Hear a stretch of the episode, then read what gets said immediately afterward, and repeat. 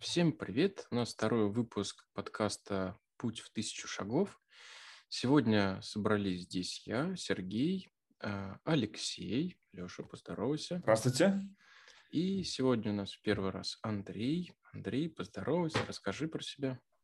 Привет, э, я Андрей, занимаюсь разработкой в основном на питоне с упором в бэкэнд уже в районе 10 лет. Э, работал там ну, в ряде каких-то там компаний. Э, вот. Знаю очень хорошо Django. Большинство программ, которые я писал, связаны именно с Django. Немножко разбираюсь по фронтенде, но на уровне каких-то типовых вещей. Вот.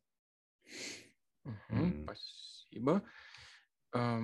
Сегодня мы с вами поговорим, э, уже подбираемся к Джанге.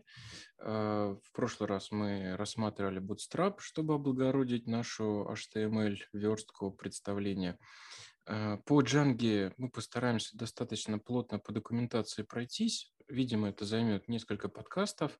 Сегодня у нас обзорная, такой, обзорная тема – но прежде чем мы начнем, я напоминаю, что наш подкаст происходит, про, проходит при поддержке замечательной компании IT-код э, в городе Уфе. В рамках этой компании мы делаем классные, интересные проекты. Мы заинтересованы в формировании творческой команды и надеемся, что кто-то из вас, начинающие программисты, к нам когда-нибудь придут, и мы вместе будем делать классные штуки дальше. Так, а, давайте затронем, собственно, вопрос, а зачем нужна Django вообще? Как бы, окей, Python никто не спорит, это классный язык, я думаю, тут не найдется того, кто будет с этим не согласен. А обязательно ли нам использовать именно Django? Вот я застал те времена, когда писал тогда еще на Перле, Э, и тогда был э, популярен протокол CGI-BIN, когда а, между веб-сервером и, собственно, программ, ну, и весь программ, э, весь скрипт состоял в том, точнее, а, все начиналось с того, что у нас в самом начале веб-сервер отдавал статические страницы, Потом ребята подумали, а давайте мы этот HTML будем генерировать на лету, а не просто в файлике складывать. И вот как я себе это вижу, представляю, в тот момент появился а, протокол взаимодействия CGI-bin, когда а, были скрипты, которые просто генерили какой-то HTML. Ну и в принципе а, ходя там одной ногой в базу данных, второй ногой где-то формирую какой-то тупо текст, потому что протокол HTTP, он просто у нас текст, да, мы можем его генерировать любым способом, в том числе просто делать так, чтобы при вызове программы у нас в std-out уходил текст, сформированный по определенным правилам. И, в принципе, мы это можем делать э, без всяких э, фреймворков, без э, всяких вспомогательных штук. Андрей, расскажи, пожалуйста, вот у тебя есть какое-то впечатление, как-то без фреймворка вообще жизнь существует? Ты когда-нибудь что-нибудь такое творил, чтобы прям на голову генерировать HTML? Ну, вот зависит же, что ты понимаешь под без фреймворка. То, что ты описал, тут CGI, bin скрипты вот эти, ну, в принципе, Django делает то же самое. Любой, весь, э, любой фреймворк, который ты возьмешь, они все делают примерно то же самое – они как-то там генерят HTML, иногда сходят в базу, если тебе нужно. Э, и, и на данных из базы сгенерят HTML. Так что я бы сказал, что, ну, конечно, можно без. Зачем? Просто если у тебя есть бесконечное количество времени, ты можешь э, не просто HTML-страницы делать, берешь HTTP-протокол, изучаешь его, начинаешь писать текст, который поймет браузер, и посылать его в браузер. И можно ничего не использовать, да. Просто будешь очень долго делать простые вещи. Да. А тут... если ты хочешь делать простые вещи быстро и вообще потом делать и сложные вещи, и потом не сойти с ума, когда ты с ними работаешь, через, ну, когда ты вернулся к своим вот этим вещам через э, месяц, два, год, э, наверное, стоит использовать какие-то инструменты, которые дают тебе правильные абстракции. Да, вот. Кстати, вот если вдруг так случилось, что вы работаете на низком уровне, в современности, наверное, э, можно с этим столкнуться на каких-то необычных ситуациях ну, сейчас по моим меркам, наверное, необычных. Вот я когда на микропайтоне игрался и на чипе что-то делал, а, один из таких вот экспериментальных вещей был, это когда вот простой э, э, скрипт по протоколу HTTP принимал запрос и формировал вот прямо на низком уровне э, ответ который содержал ну, вот, э, тек, текст, соответствующий протоколу HTTP и какую-то HTML-разметку, это тоже работает.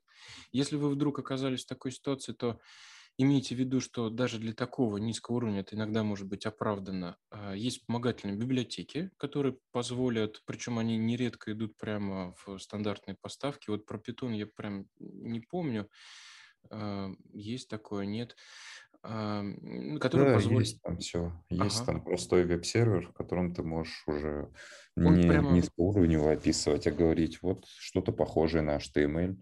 Пожалуйста, используй. В STDI, э, прямо в, в смысле STD да, в стандартной поставке он есть, да. Да, да, ничего не нужно. Какой-то там импорт HTTP.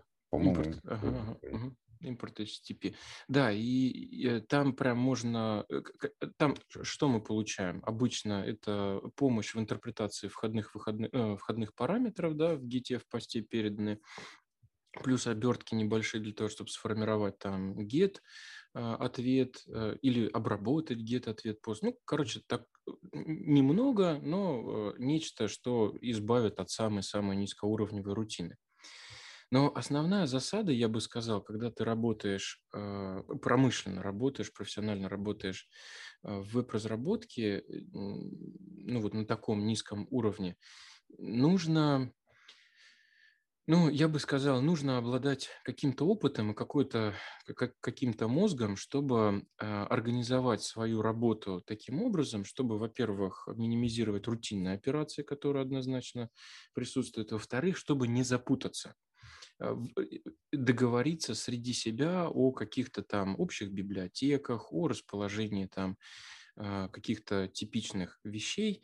И на самом деле, если задуматься, то можно сказать, что ты начнешь сам для себя велосипедить какой-то фреймворк. То есть некий... Нек, нек...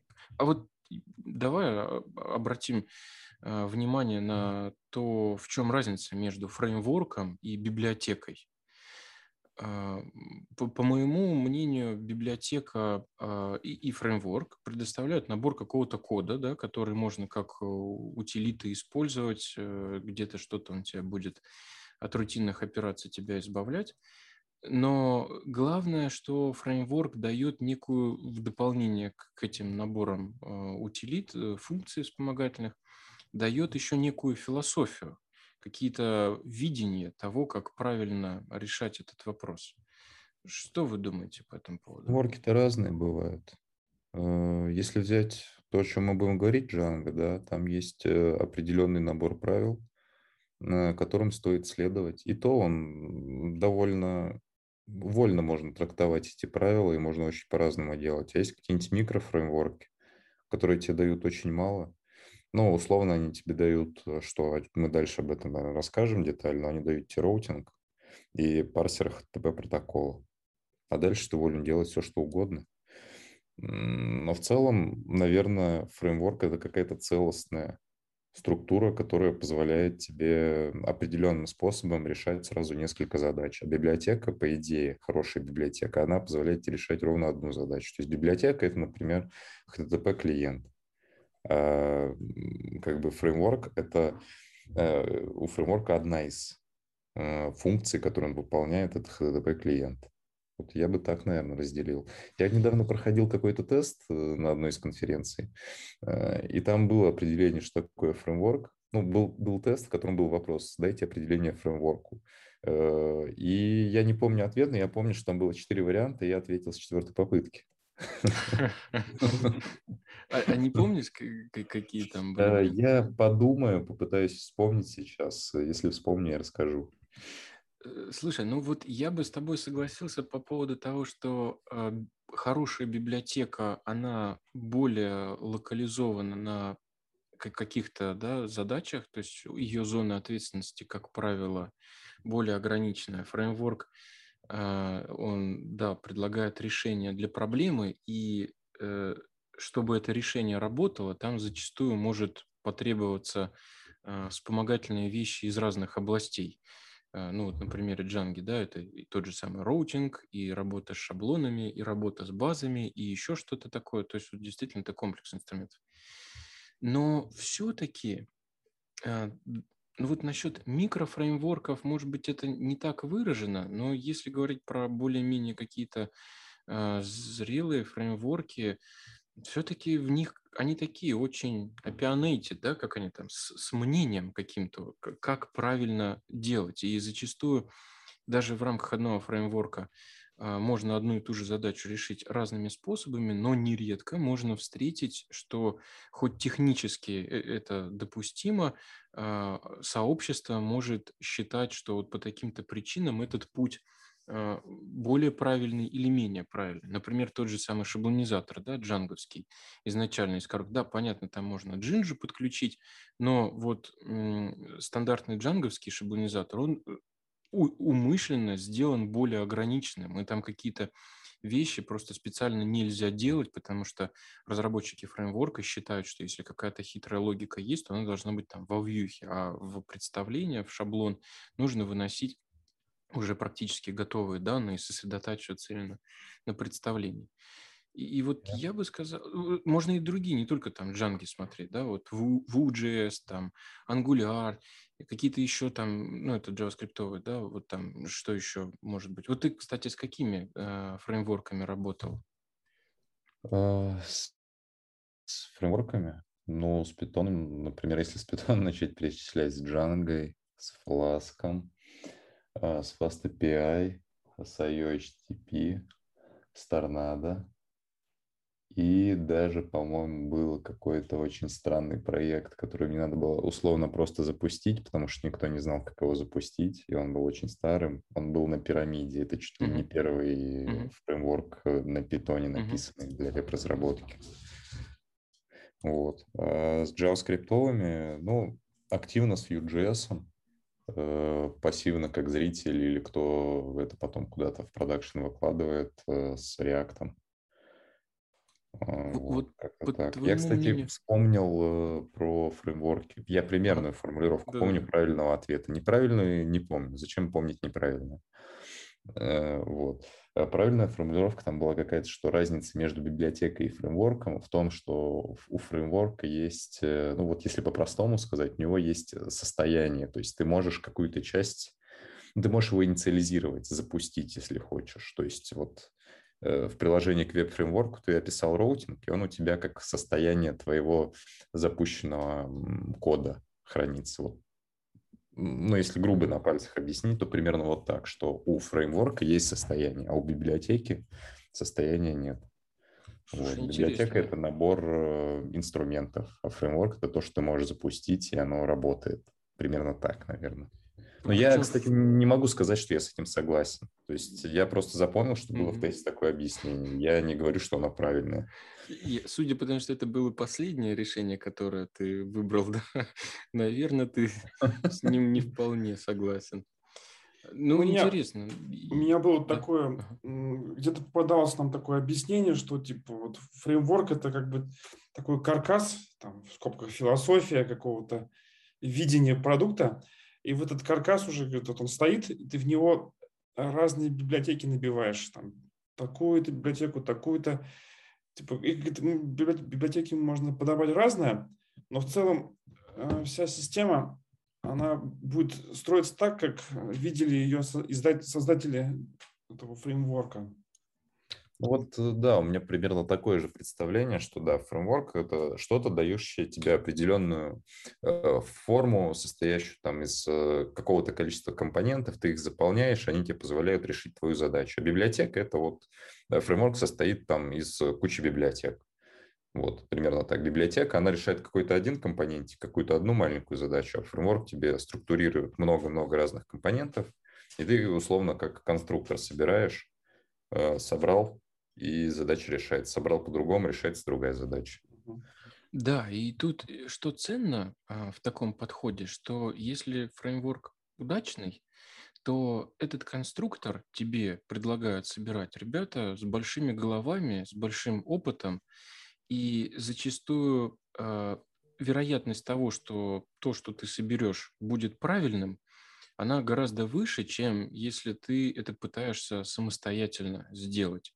Вот лично я э, по, по велосипедев а, нередко там находил какое-то правильное решение, и вроде бы да, ну как бы это примерно то, что я делал, но я не учел то, то, то, это пятое, десятое. А тут э, сообществом, коллективом авторов или просто одним башковитым дядей или тетей – а, было выработано какое-то решение, обкатано, и вот предлагается им пользоваться для решения определенной задачи. Мне кажется, да. вот этим... Я бы вот еще добавил, что важный момент, что вот э, условно, если брать какой-то старт карьеры, и если у тебя есть э, неожиданно где-то рядом человек, ты устроился, может, в компанию какую-то, где есть умный человек, который готов поделиться знаниями о том, как строить э, условный веб-проект. Мы же о них в основном говорим. Вот. Как строить веб-проект?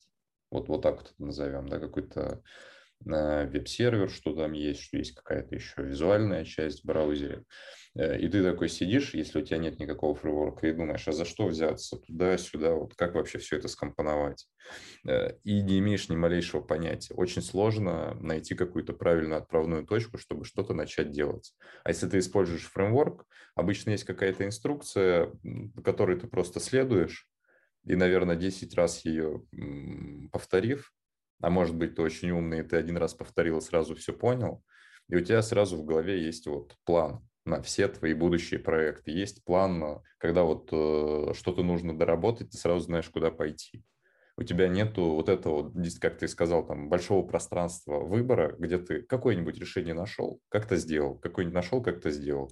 И может быть вот это количество каких-то решений без фреймворка в качество когда-то перейдет, ну, так повезло, что ты принял серию удачных решений. Обычно так не бывает никогда. Угу. Обычно бывает, что ты принял серию неудачных решений, приобрел какой-то опыт, э, новые знания, может быть, с другими людьми пообщался и понял, что а вот есть э, и инструмент, который все умеют валить. использовать. И, и там уже вся эта структура есть, и ты просто свое выкидываешь обычно и делаешь нормально. Ну или ты очень гордый, ты свое не выкидываешь, и ты просто неэффективен ты очень медленно все делаешь, и никогда больше, ну, кроме тебя, никто больше с этим проектом работать не сможет. Или очень высокий порог входа будет, потому что это твоя личная структура. Больше никто, скорее всего, больше никто так не делает. И это вот очень большая проблема. И всегда плохо, когда человек считает себя слишком умным и не использует какие-то вот фреймворки. Слушай, а, кстати, тут вот есть очень классное следствие, которое ты подсветил. По этому фреймворку, как правило, да, есть там документация, люди ее изучают, соответственно, и э, принимать к себе новых эффективных бойцов в команду становится проще, если вы работаете в одной предметной области э, с, одним набором знаний, да, и если люди знают тот фреймворк, с которым ты здесь работал, многие вещи, как с любыми другими да, паттернами программирования, можно просто оставить за скобками. Ты просто говоришь, что это модели, и все сразу понимают, как запросы к ним делать. Конечно, есть какой-то там простор для творчества, но во многом ты уже сразу а, обозначил область. При всех вот этих вот преимуществах, а я бы еще, кстати, отметил к преимуществу, что, на мой взгляд, кодовая база самой Джанги очень достойная, я вот, э, особенно когда стартовал, да и сейчас, честно говоря, у меня э, рвотных рефлексов практически никогда не вызывает из того, что я вижу по, по, по джанге. А, я, особенно на первых этапах, э, часто подсматривал, учился и принимал как образцы для подражания а, подходы, которые применяются, применялись в Джанге, с которой я плотно работал, там, с помощью всяких сред разработки, уходил там на определение этого кода внутри проекта, читал функции, понимал, во-первых, как это работает, и, во-вторых, э, брал на вооружение такие приемы. Главное, сильно глубоко не закапываться и не пытаться прочитать всю документацию, весь, весь код Django, потому что если пойти читать, как работает ORM, читать весь его код, ну, можно это и не вернуться. Ну да. Ну, кстати, вообще не факт, что там прям все хорошо написано, да, то есть тут, тут не надо себе культов делать, но тем не менее, вот на Личные вкус... интерфейсы достаточно хорошие, да. да, а внутренняя начинка, она ну, для общего развития, естественно, она полезна, потому что рано или поздно каждый разработчик считает, что он должен написать свой фреймворк, и можно просто начать писать фреймворк, а можно сначала почитать э, какие-то другие, что-то ну, ценное почерпнуть. Ты же, ну, обычно не садишься его писать просто так. Ну, может быть, есть люди, которые садятся писать просто так, но обычно тебя что-то не устраивает. И чтобы сделать лучше, нужно посмотреть аналоги, а не просто взять и сделать. Потому что, скорее всего, ты сделаешь или то, что уже есть, или хуже, или, ну, или не сделаешь. Ну. Согласен. Я бы вот еще хотел обозначить и обратную сторону э, фреймворка. Предла когда предлагается какое-то решение для предметной области, всегда, э, каким бы ты э, умным ни был, твое решение э, сразу закладывает и ряд ограничений. И тут надо быть в этом отношении практичным. Если ты понимаешь, что тот инструмент, который ты выбрал для той задачи, которую ты решаешь, плохо подходит, то не надо из него лепить. Ну, то есть, во-первых, надо сразу быть готовым, что то решение, э, тот фреймворк, который ты используешь, однозначно имеет какие-то ограничения. Их надо просто понимать и знать. И если ты пытаешься решить задачу, стоящую достаточно далеко от того, для чего сделан твой фреймворк, стоит задуматься, а стоит ли это делать в рамках этого фреймворка или поднять для этого какое-то другое решение и как-то научить их дружить. То есть любой э, фреймворк, он в себе изначально содержит в том числе и какие-то ограничения. Вот тут, получается, всплывает другая сторона, что у тебя есть какой-то существующий проект на каком-то одном фреймворке, то ты, зная даже, что есть более простые решения другими способами, все равно придется использовать те решения, которые возможны только, например, в Django. Вот я почему так думаю, мне вот показалось, что тот же Fast API, он, по-моему, поудобнее сделан, но его же не прикрутишь к Django. Ну, мере... и не нужно, да. А Я вот... думаю, что это интересная мысль, э, но как бы, мне кажется, самый важный момент тут, э, что как бы это дает э, комфортный старт в разработке определенной, оно скрывает от тебя множество деталей. Э, да, ты завязался на какой-то фреймворк когда-то. Если он тебя перестал устраивать, эм, никто не обязывает тебя строить решение в твоем же большом же, в том же огромном проекте, например. Можно что-то отдельное начать делать. Э, можно продумать формат миграции, если это не какой-то гигантский проект. Но в целом, да, это нормальная штука, что когда-то был сделан фреймворк, который строился на определенных правилах, которые считались хорошими и были общепринятыми, потому что лучше практик не было. Но ну, все развивается, и некоторые вещи невозможно перестроить, чтобы они стали лучше. Ну, сравнимо с какими-то современными решениями. Да, это обратная сторона медали использования фреймворков. Но, как бы, как сказать, обратная сторона медали? Вот если ты свое самодельное что-то сделаешь, у тебя будут ровно те же проблемы через какой-то момент. Ну, то есть тебя перестанет э, что-то устраивать, и ты будешь примерно с той же проблемой, что тебя не устраивает, но ты вынужден это поддерживать, потому что не переписывать же. То есть условное переписывание проекта может занять год, э, и денег тебе на это никто не даст. Нести свой крест, да, такой? Ну, получается, что так, да. Да. В, в этом отношении, да, как, как бы фреймворк, он э, обычно делает лучше, однозначно, чем самописное. Вот прям самописное решение, вот, вот 10 раз подумать, скорее всего, не надо рваться в бой, уже есть хорошее решение. Я вот в этом отношении, кстати, э, сейчас мы немножко тоже похвалим Джангу в том плане, что ты буквально сегодня думал э, над, э, там, один у нас был проект, ну и есть проект, развивается, и на старте звучало так, так условия описывались, что нам мог бы подойти Fast API. И а, про, про него очень есть классные отзывы. Он э, быстрее, чем, ну, по, по отзывам, э, чем те решения, которые э, есть, например, на Django и DRF, сериализаторы и так далее. Но, э, во-первых, на тех проектах, которые мы там делаем, сейчас вопросы про нагрузку какую-то необыкновенно не идет, поэтому это не ключевое. Ну, да, ну, скорее... я хотел добавить, что а тебе это вообще надо? Ну, да, есть, да, да. Опять же, был доклад на конференции, я просто недавно на ней был, она была в понедельник, вторник, в Moscow Python Con. Ага.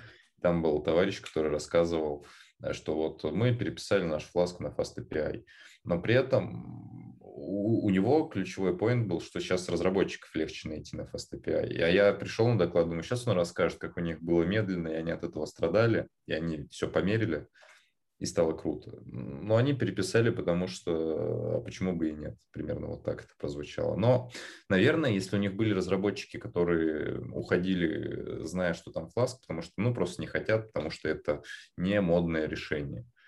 Э, наверное, для них это важный момент. То есть, может быть, это хорошие разработчики были, которые просто надоело им на фласке делать.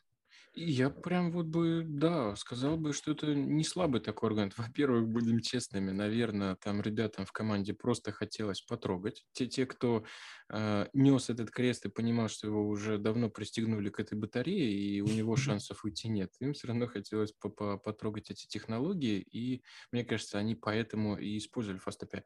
Но аргумент про привлечение кадров для работы, он в современности очень силен, особенно еще с докладом можно выступить. Э, с докладом, точно. Будем про это забывать. Да, так вот я, собственно, что хотел сказать-то. Э, Fast, при том, что вот э, есть хорошие фреймворки, специализированные, модные, и, честно говоря, их прям бы хотелось бы потрогать, и я бы всем рекомендовал трогать всякое разное для расширения кругозора тратить на это какое-то количество часов там ежедневно и считать это тоже своим таким образованием. Но, положа руку на сердце, а, я, признаться, вот э, не сталкивался в реальности с какими-то ситуациями, где Django меня бы ограничивало. Многие фанаты, вот Фласка, например, там топят э, за то, что, ну, как бы, зачем тянуть в проект то, что тебе не понадобится. А вот мы тут соберем только то, что мне надо, и оно будет работать. Я в какой-то момент времени потратил определенное время на изучение джанги, мне оно понятно. И э, вот меня всегда подпугивала вот такая позиция. Зачем тебе тянуть то, что тебе не надо? Засада в том, что ты никогда не знаешь, что тебе завтра потребуется. Вот, например, с тем проектом, который, для которого FastAPI бы нам подходил бы, спустя полгода оказалось, что сюда бы неплохо бы и гуйк прикрутить. Стандартные формочки, интерфейсы. А есть, есть такая библиотека и во Flask, и в FastAPI, которая вот. по моделям строит тебе типа как Django админку. А, кстати, ты можешь вот дать какую-то оценку? Ты насколько с Fast API работал? Вот в этом отношении э, твое Я суждение. написал на нем целых, э, наверное, строчек 200-300. Я не работаю серьезно. в продакшене. Это серьезно. Просто вот э, дилемма с Джангой мне понятна. Если мне в Джанге что-то не нужно, я это выпилю, а, Причем там даже есть целая книжка, когда-то я ее читал по диагонали, про что-то типа как слепить из джанги какой-то микропроект, когда там... Да, я слышал такой, но я не знаю зачем. Ну, то есть у меня никогда такой дилеммы не было, потому что, ну, с какого-то момента мне стало без разницы, на чем писать, потому что структура всех твоих веб-проектов, она одинаковая. В этом плане все фреймворки одинаковые. Разница в том, что вот, э, ну, одинаковая, что значит? У тебя есть routing, у тебя есть парсер HTTP протокола, который во вьюху тебе передает объект реквеста в каком-то принятом в этом фреймворке виде. У тебя есть э, что-то, что умеет, э, ну ладно, валидировать данные уже не обязательно. То есть у тебя есть объект реквеста, объект респонса и routing. В общем-то, все. Это минимальный необходимый кусок от фреймворка, который ты хочешь видеть вообще всегда, если ты работаешь с вебом. Это а остальное, да. и разница вот в чем получается? Разница в том, что вот если ты берешь микрофреймворк, ты сам выбираешь э, остальные инструменты, сам выбираешь формы, если они тебе нужны, сам выбираешь админку, если она тебе нужна, и она есть. Ну, то есть есть такие моменты, да, что этого просто может не реализовано быть в каком-то из фреймворков. Сам выбираешь ORM, э, сам выбираешь э, шаблонизатор, выбираешь остальные части как хочешь. И есть, например, Django, где ты не выбираешь где ты пользуешься тем, что тебе предложено. И почему это проблема? Это проблема для людей, которые э, ищут ускорение там, где оно не нужно. Я вообще в какой-то момент решил, что вот ты такой сидишь и видишь, ну вот э, у меня тут нагрузка выросла в этом сервисе, и мне надо ускоряться. Но, блин, у тебя нагрузка не во всем сервисе выросла. Это, короче, какое-то невнятное решение, там, или ты такой, я не буду использовать Django, потому что она медленнее фласка, например, вот так скажешь. Да, Python в целом не быстрый. Э, если ты хочешь быстрое место, ну, потрать время, выучи чуть-чуть другой язык, напиши маленький компонент, который будет решать твою задачу, как тебе нужно. Да, может быть, фоновые задачки. Короче, есть куча способов, как уйти от проблемы тормозов, которая у тебя вдруг появилась. И в последнюю очередь э, на это влияют, на мой взгляд, там какие-то медленные формы, э, медленные ORM, что вот, например, Jinja шаблоны быстрее, чем Django шаблоны это, ну, это ускорение порядка там, у тебя страница все равно не будет на питоне отдаваться за 100 миллисекунд. Ну или за 50 миллисекунд, если уж совсем быстро хочется. Ты все равно будешь в районе 200 миллисекунд жить. Просто это будет не 400, а 200, например, если ты что-то там посрезал. И зачем? Ну, а вот... ну, то есть проблема в том, что ты вроде быстро прототип собрал, например, но ты его не можешь быстро ускорить. И в целом у тебя есть 50 э, страниц, а тебе нужна одна быстрая из них.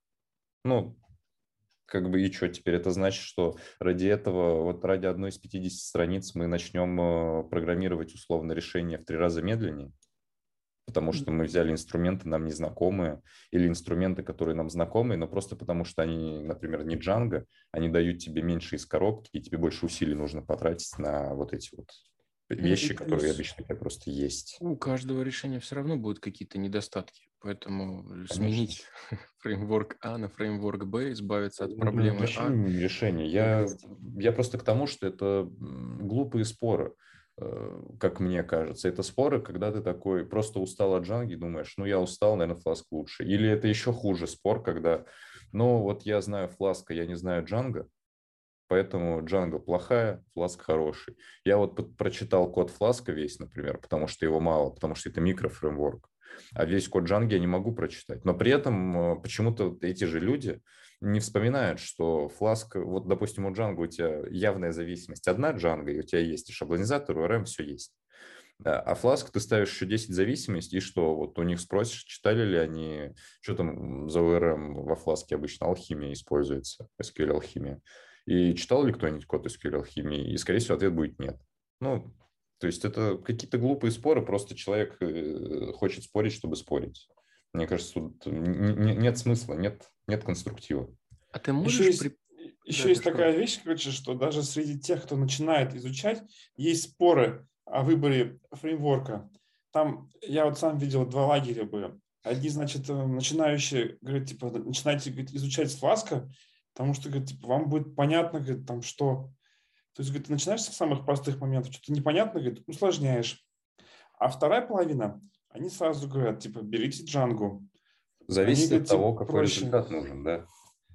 Ну, Если вот, ты хочешь просто собрать э, свой условный первый блок, на Django быстрее соберешь, чем на фласке. А с другой стороны, ты везде одинаково быстро соберешь. Как это все делают первый раз? Находят статью в интернете и делают. Ну да, да, этот как раз с, доку, с официальной документацией, там прям четко по шагам расписано, как сделать этот свой типа блок. Да, да, вот, да. А, Андрей, а ты вот проговорил, что, если я тебя правильно понял, что ты с Джангой э, встречался с какими-то местами, которые тебе хотелось бы поменять, но Джанго этому отчаянно сопротивляется. Э, вот, например, Шаблонизатор, понятно. Сейчас вот есть два варианта, да, либо один, либо другой. Наверное, mm-hmm. прикрутить третий было бы сложно. С орм наверное, тоже мы завязаны на одну конкретную, да? Да. Все, все остальное вспомогательно. А можешь припомнить еще какие-то узкие места, ну, когда, которые вызывали? Я в какой-то момент, наверное, последние года два только своей разработки решил, что мне не нравится класс-based вьюхи. Но это, я бы сказал, что довольно сложный разговор, э, немножко не в тему. Он, ну, э, сложные причины. Uh-huh. Э, ну, если по-простому сказать, вот большинство кода на Джанге, который и я писал много, и я встречал, он такой, э, вся бизнес-логика которая могла бы жить отдельно от, э, скажем так, обработчиков твоего запроса, от там, форм валидации, всего такого. Она могла жить отдельно, вот эта ключевая бизнес-логика, которая могла бы быть переносимой, например. Когда ты такой думаешь, надоело Django, хочу вот этот кусок логики э, написать на Fast API. Чтобы тебе его забрать, тебе нужно просто, допустим, скопировать класс в идеальном мире или серию классов такие общепринятая практика джанги, что у тебя по вьюхе размазана бизнес-логика. Часть в формочке, а, часть отдельными классами, часть посередине вьюхи. А идеаль, ну, как бы идеальный плохой вариант – это когда у тебя просто вьюха на 700 строк, например, и там в перемешку ну, что-то это, всякое. Э, это интересный вопрос, но это как бы скорее такой стилистический, архитектурный момент. А вот были ли какие-то, может быть, инструментальные ограничения? Мне не нравится Django REST Framework, да, потому что есть решение лучше. А, которые... раз, ну подожди, Django же не навязывает использовать DREP. Она не навязывает, да. Ну вот, а конкретно с Django, ну смотри, конкретно с любым фреймворком, да нет, Э, Все нормально, просто есть э, вещи, которые мне нравится больше использовать. У меня есть претензии только к REST фреймворку, потому что простые вещи на нем делать легко, сложные сложно. А есть фреймворки, на которых одинаково, ну, не фреймворки, библиотеки, скажем так, которые тоже что умеют сделать. Ну, конкретно сериализация REST фреймворка mm-hmm. мне не нравится. Э, вот. Еще? Ну и вот э, я в какой-то момент понял, что вот лично для меня класс-based вьюхи это что-то очень большое, очень сложное, э, со сложной системой наследования, что сложно понять. Э, и в целом э, вся вот эта сложная система наследования очень часто начинает намазываться на бизнес-логику, тоже завязанную на самодельные какие-то миксинчики, что-то. Короче, оно мотивирует делать э, миксины класс-based вьюхам. И я считаю, что это плохо, потому что э, очень сложно потом собрать общую логику, которая у тебя получилась. Да, если ты помнишь вот этот свой сложный суперкласс, все его 15 атрибутов, которые, три из которых ты иногда переопределяешь, а иногда нет, э, но иногда и другие из 15 переопределяешь, тебе легко, пока ты в контексте. Э, а в целом это обычно все и не нужно, на мой взгляд. То есть все те вещи, что привносят эти миксины, они обычно такое почти бизнес-логическое или наоборот э, чисто косметическое. В общем, это такие, okay. на пальцах сложно. Согласен. Так, ну что, ребята, а, в целом мы можем сказать, что фреймворки облегчают нам, избавляют нас от велосипеда писательства, приносят нам хороший пример того, как можно строить, как можно решать какие-то задачи. Да, это инструмент борьбы с хаосом в первую очередь для меня, потому что код без структуры никому не нужен, и он не сопровождаем. Ну, то есть да, он может этом... решать какую-то задачу, но развивать его с какого-то момента становится невозможно. Да, при этом любое решение, оно не идеальное, поэтому это хорошая стартовая точка, а, однозначно лучше, чем ваш велосипед. Э, ну, не идеально, поэтому держим глаза раскрытыми широко. Предлагаю пойти глубже э, и посмотреть, собственно, э, как, из чего состоит наш э, Django фреймворк. Ну, можно прям вот открыть доку основную, и у нас тут первые шаги есть такой раздел – а, есть какой-то обзор, инсталляция. По инсталляции здесь все достаточно тривиально. Давайте быстренько пройдемся. А, как правило, у нас все сводится к тому, что мы инсталлируем библиотеку а, Django и выполняем там пару команд типа start project, э, ну и, точнее, как он там, старт, по-моему, да? Start project и start Да, есть start project, есть стартап. Но start project это когда ничего нет. Да. Да. Причем я, честно говоря, вот со временем пришел к тому, что э, ну, вот один из современных подходов, э, припринятый в современности, это э, создание, ну вот говорят, микросервисов. Я бы не был таким прям фанатом по поводу микро, ну просто сервисов. То есть нередко у вас может быть, это нормально, набор проектов для решения какой-то большой задачи. И каждый проект сосредоточен на какой-то логике. И зачастую у нас вот есть там проекты какой-нибудь там которые отвечают, я не знаю, за бэк опишку, есть там еще что-то, есть там GUI, и, как правило, этот проект отражает, собственно, имя. Ну вот нередко у меня вот такая практика, что имя проекта и есть, собственно, то, ради чего э, и создавался этот проект, он закрывает эту зону. И тут вот я какое-то время раньше ломал э, голову над тем, а как именовать то приложение, в котором, собственно, вся мякотка будет. И, честно говоря, последнее время я не парюсь и э, создаю в проекте приложение Core. То есть есть проект, который отражает имя, ну, суть проблемы, и если до тех пор, пока нам не требуется что-то более осмысленное, в нем есть, как правило, одно приложение, приложение Core. Эм, ну, вот такой вот лично мой... Типа как ядро, да, получается? Да, да, да, ядро, и в нем как бы основная логика, ради которого, собственно, этот проект и создавался. Альтернатива – это, конечно, эти монолиты, в которые а, в котором много всего напихано. Но монолиты, а, в том числе с Django, это определенная боль, потому что, ну вот, много причин, и в том числе время перезагрузки после каждого изменения. Чем больше проект, тем он быстрее, дольше перезапускается.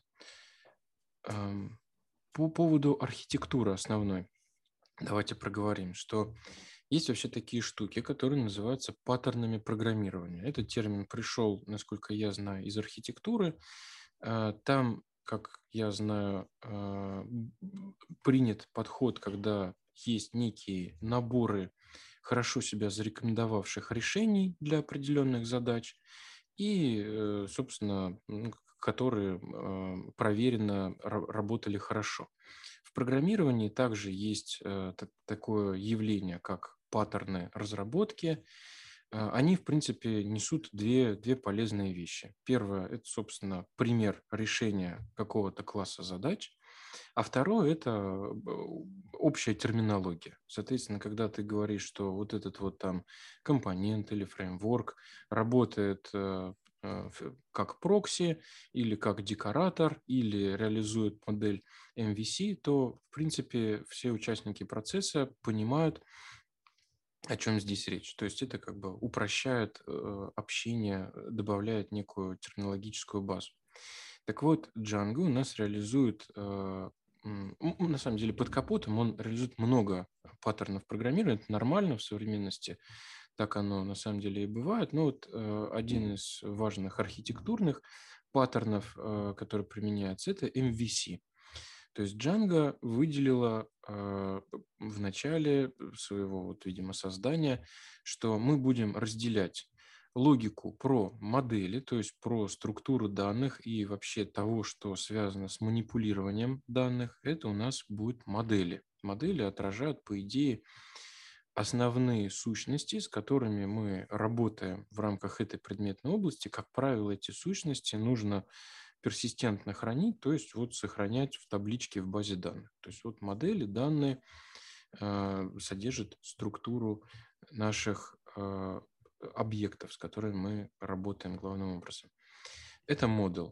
View э, это, ну вот по классике, тут немножко Джанга, она на самом деле в терминологии вводит нас в этом отношении в заблуждение. Но вот по классике view у нас отвечает за представление, то есть за внешний вид. А, то есть логика отрисовки у нас тоже выделена в отдельную компоненту. И контроллер а, в этом архитектурном паттерне MVC, да, Model View Controller, контроллер отвечает уже за логику Собственно, вот это вот та мякотка, где мы на питончике принимаем какие-то решения, если то, то это, а, какие-то итерации. Э, и вот, в общем, бизнес-логика, как правило, она у нас, наверное, должна отражаться, ну, не обязательно бизнес-логика, логика вот маршрутизации нашего запроса, вычитывания каких-то данных, принятия решения о том, как отразить, отобразить эти данные, вот они у нас в контроле. При этом за манипуляции с данными у нас отвечает модель, за логику отрисовки у нас отвечает представление. Значит, нас, кстати, да, э, я тебя перебью, если переназвать, ну, то есть, в общем-то, знаешь, как известный паттерн, да, это MVC, но в Django его часто называют MTV. Э, model Template View. и тогда все встает на свои места. Ну, то есть в терминах этого фреймворка. То есть модул, модул, темплейт – это отрисовка, это шаблоны, а view – это как контроллер, то есть место, где ты бизнес-логику свою пишешь. Да, то есть, то есть получается, что вот э, джангисты переименовали то, что по классике называется вьюхами, назвали темплейтами, потому что за это вот отвечают наши темплейты, тот механизм, который позволяет по шаблону отрисовывать. И, как правило, конечно, мы говорим про HTML, когда говорим про отрисовку в терминах Django. То есть вместо вьюхи у нас здесь темплейты, а то, что в классическом паттерне называлось контроллером, у нас здесь в Django называются вьюхами. Поэтому вот дальше мы уже будем говорить в терминах Django MTV, Model, Template, View. View – это как раз то, что содержит нашу питонячую, большую часть питонячей логики. Так, ну, дальше я предлагаю прям пойти по доке. Вот здесь есть раздел туториал и есть несколько частей. Давайте, вы не стесняйтесь, дополняйте меня, если хотите вставить свои 5 копеек. Я дополняю иногда, вот влезаю, да. Да. А, по, э, значит, давайте посмотрим. Тут вот часть первая. Ребята предлагают посмотреть на объекты request response. Важная часть всего нашего действия. Сейчас мы, конечно, рассматриваем какой-то кусочек из середки. Ну и, или, может быть, давай, наверное, рассмотрим, а как у нас, э, в принципе, запрос идет. Вот, да, То есть, да, мне кажется, это лучший формат, чем туториал uh-huh. этот смотреть. Uh-huh. То есть, потому что, во-первых, туториал завязан на Django, а по умолчанию это как бы можно описать схему взаимодействия клиента и сервера, которая как бы одинаковая для всех фреймворков. Uh-huh. Для Расскажешь? Всех фреймворков. Да, ну то есть, э, как обычно это устроено? Значит, для клиента как это выглядит? Ты открываешь браузер, что-то вводишь в строке адреса, ну или, может, в Гугле что-то вводишь, но он там автоматически вводит все в строку адреса, э, и происходит запрос на сервер. Э, значит, запрос начинается с того, что у нас есть вот эта наша строка адреса, которая сначала написана HTTP или HTTPS. Это схема запроса. HTTPS – это схема запроса с шифрованием. И, по идее, этот запрос считается достаточно безопасным, за рядом исключений, э, которые пока, наверное, опустим, не столь важны. Значит, следующая часть запроса – это, например, www.google.com, это хост, э, это адрес э, ресурса, на который хочется отправить запрос. К этому адресу ресурса будет привязан наш веб-сервер, который будет обрабатывать запрос.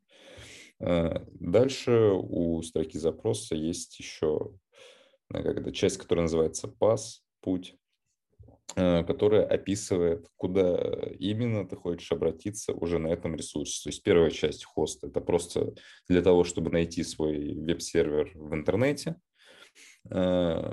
Часть путь – это уже адресация внутри веб-сервера. И есть еще ряд других параметров, которые можно конфигурировать конкретный запрос. Тоже, я думаю, пока не важно. А, вот, значит, э, сделали мы запрос, э, запрос попадает в наш веб-сервер. Значит, начинается работа с нашим приложением. А, что происходит в первую очередь? У приложения должна быть реализована такая часть, как routing, которая вот по хосту мы уже смогли найти наш Э, веб-сервер, попали в него. Дальше веб-сервер смотрит на запрос, на HTTP запрос и думает, а чего вообще от него хотят, пытается это понять.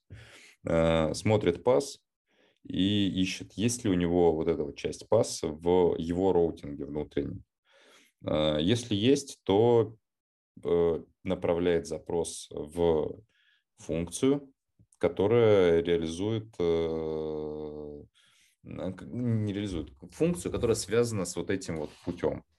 В, во view, в терминах. Да, да, во view. Да, я и хотел перейти вот в термины. Ага. Да, вот у нас были термины вот эти MTV.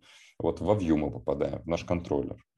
А, вот. И контроллер выполняет э, какую-то логику, которая может содержать обращение к моделям, к уровню модула, может не содержать его. Но по итогу работа в Юхе, вообще можно сказать, что Юха – это такая функция с определенным интерфейсом. На вход она получает запрос, а на выход она дает ответ, понятный, э, который впоследствии станет понятен браузеру. А ответ это что? Обычно это, ну, условно просто можно сказать, она формирует какую-то HTML-страницу и отдает ее обратно в браузер. Вот, примерно так это можно все описать. И, соответственно, вот этот ответ – это вот как раз template, HTML-шаблон, который мы возвращаем браузеру, и он э, отрисовывает то, что вернул ему запрос. Вот примерно так в общих чертах можно, наверное, описать эти действия. И вот, э, естественно, это все можно было бы написать вручную, но Django позволяет нам вот, реализовать уровень роутинга, уровень контроллера View и уровень э, шаблонов для того, чтобы сформировать правильный ответ. Да, я бы вот в эту принципиальную схему еще бы добавил э, веб-сервер. У, у меня в свое время картинка как какое-то время не складывалась, пока вот я не понял, что браузер у нас делает запрос именно на веб-сервер. Это может быть Nginx, Apache, еще что-то. И вот этот вот веб-сервер, как правило, он первым принимает в продакшене запрос от браузера, понимает, что на этот URL у нас отвечает наша Django, и вот уже, да, туда передает, э, как ты правильно совершенно сказал, вот такая у нас принципиальная схема. Браузер, веб-сервер, Django. В Django у нас по URL поняли, какую вьюху нам нужно дернуть. Эта вьюха что-то делает и возвращает, грубо говоря, вот этот вот HTML. Этот HTML э, принимается веб-сервером, и уже веб-сервер через интернет отдает это браузеру. Теперь давайте посмотрим, да, и прикол в том состоит, что работая с Django, мы от вот этой механики на самом деле э, практически избавляемся. Э, это, с одной стороны, здорово, когда ты понимаешь, что происходит, и получается, ты сделал три телодвижения, у тебя уже есть каркас проекта. Сделал еще два телодвижения, и уже какая-то логика появилась. Но недостаток такого подхода а, состоит в том, что ты на самом деле вмешиваешься как бы в середину всей этой цепочки. И вот я когда без фреймворка работал, я четко понимал, вот у меня тут вот пришел запрос, я тут что-то делаю, да, пол мира там вручную все это закатываю, все это делаю, ну, мне понятна цепочка. С Django, с фреймворками э, получается, что вот эта вот большая часть работы остается за скобками. Это классно, когда ты ориентируешься в этом, пусть просто это, это не должно пугать, это типа нормально. Это здорово, потому что, на самом деле, если ты понимаешь, что происходит, ты зачастую вот практически во все можешь вмешаться, переопределить, как-то модернизировать, но, как правило, особенно на старте, тебе об этом думать не нужно, это уже сделано. Твое дело первым шагом прописать собственно, URL в, вот в, в механизме роутинга, да, ну, это, как правило, в Django прям вот такой файл urls.py. Он находится, ну, вот, как правило, там в папке project. И ты говоришь, что на этот URL у тебя должен отвечать контроллер, ну, то есть вьюха, да, вот в терминах Django, вьюха. То есть фактически это э, функция, функция, которая должна принимать, точнее, не должна, она будет принимать. То есть Django вот так вот подготовил запрос от веб-сервера, что э, в эту функцию он передаст так называемый объект HTTP request. То есть это какой-то питонячий объект, у которого вот тут в документации описано, э, какие есть свойства, и, собственно, суть его в том, что мы из этого реквеста понимаем, с какими параметрами к нам пришел пользователь, аутентифицирован он или анонимный, там какие-то заголовки можно вычислить. В общем, все те параметры, которые, с которыми был совершен запрос, мы можем из этого объекта вычитать. Соответственно, как правило, это э, для нас та исходная точка, из которой мы принимаем решение а что же в этой вьюхе мы будем отдавать? Ну, например, типичное как бы э, свойство для одного пользователя мы показываем один набор данных из базы, для другого другой. То есть можем сразу пофильтровать. То есть получается, если у нас request, запрос был совершен пользователем, там условно Вася, то в ответе он получит данные, нафильтрованные определенным образом. Для Пети будет что-то другое. То есть вот такой существенный момент, вот это вот вьюха, функция, на самом деле она может быть не обязательно функция, может быть классом, но сейчас об этом не говорим. Давайте для простоты смотреть, что это функция. Она на вход получила request, то есть параметры запроса, и на выходе она должна отдать response, джанговский объект HTTP response. Там могут быть вариации, может быть, template response, ну, не суть. Главное, что а, эта функция, вот она делает все, что угодно там, но главное, она должна на выходе отдать объект HTTP response.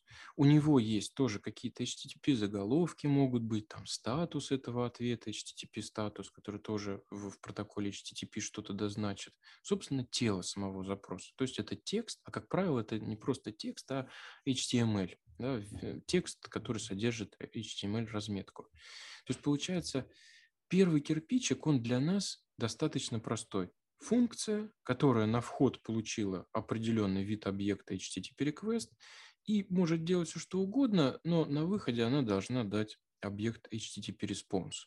Вот если эти правила соблюдены, то все, у нас Django будет работать, она будет счастлива. И самый там простецкий пример, когда мы написали вьюху, которая э, ретурнит, возвращает HTTP response, в которой написано hello world. Все, это, конечно, не HTML разметка, но браузер у нас уже покажет этот текст. Тут, наверное, стоит рассмотреть, ну или ладно, давайте вот как у нас Django по говорит, вот после первого вот этого раздела uh, request and response, она вот второй частью предлагает посмотреть на модельки. На модельки и админку. Модельки – это у нас... Вообще, на самом деле, Django, вот чем она мне нравится, она очень тяготеет к декларативному стилю. Если ты делаешь типичные задачи, решаешь типичные задачи, то вся вот, вот все у тебя будет состоять, как правило, из технически из классов с какими-то атрибутами, а визуально у нас будет некое название этого класса, например, там класс, я не знаю, там клиент, какое-то физлицо, да, там person. А, и у него будут атрибуты last name, first name, middle name, допустим, это у нас модель. Да, э, Vue Также в да. любом фреймворке. Вот, э, вот эта часть, про которую ты сейчас говоришь, это же описание. Модели? Да, да, да. Они Да-да-да. Вот с, с моделями, да. Ну вот э, у Джанги, на мой вкус, прям красные линии проходят, что такое декларативное, оно вот много где есть, ну практически везде. В Юхе, если они класс Basic, они тоже зачастую тяготеют именно к декларативному виду. Сериализаторы, фильтры, формы. И это прям прикольно. Если ты хорошо владеешь а, как бы вот э, инструментарием, знаешь, понимаешь, то в простых случаях твой код может быть очень-очень лаконичным. Ну, в простых и средних случаях. При этом в сложных случаях у тебя, как правило, везде есть точки для расширения, чтобы вот, а вот тут вот мы будем хитро что-то делать, соответственно. Э, вот это я вообще не люблю. Не любишь, да? Ну вот дело вкуса. Вот Просто... я, я от этого момента прям, прям, прям радуюсь ему. А почему не любишь, Андрей? Потому что как вот сказать, вот э, нужен просто какой-то сложный пример. Вот, ну, то, с чем я больше всего боролся, я могу рассказать. Вот, например, у меня есть регистрация там условной заявки. Пришел человек, нужно регистрировать заявку. Э, вот. И вот эта регистрация заявки условно может работать в 10 режимах. Ну, то есть, может быть, э, вы сейчас все думаете про расширения, которые условные базовые какие-то там. Условно, вот у меня есть какой-то кварисет, я его взял и чуть-чуть подфильтровал. Или у меня есть э, название у страницы, я взял, переопределил его. Или у меня есть хлебные крошки, я взял их, переопределил. Но очень часто вот, вот, вот, вот эти куски про хлебные крошки, там все остальное, кварисеты нормально. Э, но потом начинается специфика такая, что так, а если у меня есть в запросе вот такой особенный параметр, то мой queryset заменяется вообще на другой queryset. И ты это в том же переопределении get queryset делаешь, и он не то, что фильтрует по-другому его, да, то есть условно от формы это зависит, а это э, просто вообще логика меняется напрочь.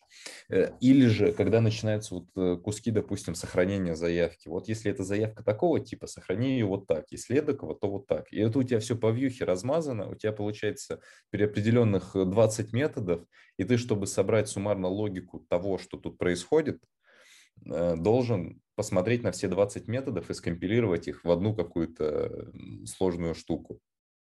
Вот.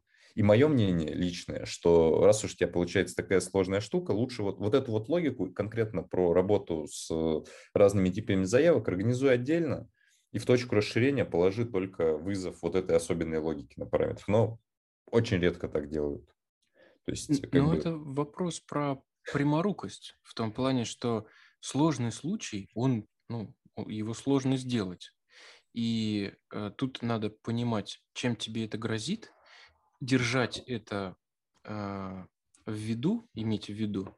И вот, ну, по-моему, ты все правильно сказал. Ты это должен как бы понимать, принимать решение, либо ты это вообще разными типами вьюх будешь отрабатывать, либо ты эту логику выносишь в вспомогательные классы, и вьюха у тебя в точке расширения должна быть лаконичной и короткой. Но это ведь не про фреймворк, это про то, что ну, максимум, о чем здесь можно говорить, что фреймворк либо подталкивает к определенным решениям, либо наоборот защищает. Ты думаешь, здесь можно было бы предусмотреть, или ты видел примеры каких-то фреймворков, которые бы защищали э, не то что нерадивого программиста, среднего, норм, обычного программиста, он вполне себе по этому минному полю может походить, и пока он себя не отстрелит лишние части тела, он ну, не, не, не наберется этого опыта. Ну, нет Фреймворк, это ответа, да, как раз вот э, он такой болезненный просто через жизнь. Мне просто, не знаю, кажется, что если ты... Ну, как бы другие все фреймворки, они не предлагают столько точек расширения обычно. И ты просто автоматически делаешь по-другому. А когда у тебя миллион точек расширения, их, правда, очень много Django дает для той же вьюхи, огромное количество. И ты такой, ну, как-то ты думаешь, ну, раз Django делает точки расширения, и в голове как-то не складывается, у меня очень долго не складывалась мысль, что если тебе дают точки расширения, это не значит, что ты их обязан что использовать надо на каждый чих и придумывать еще свои точки расширения. Ну, то есть это должно работать по-другому. Ты должен сесть, э, напрячься, продумать все сценарии вот этого условного случая, э, создать заявку, и сделать так, чтобы все сценарии «Создай заявку» не размазывались по твоим там типа формам, э, частям вьюхи, моделям. Собери отдельный какой-то класс, реализуй в нем всю необходимую логику, сделай там 5 публичных методов у него. Пусть у тебя этот класс будет на 100 строк, на 1000, неважно, он будет отдельным. И вот во вьюхе вот будет классно. Ты будешь видеть сразу вот в точке расширения создания заявки, я тут вызываю свой особенный кусок.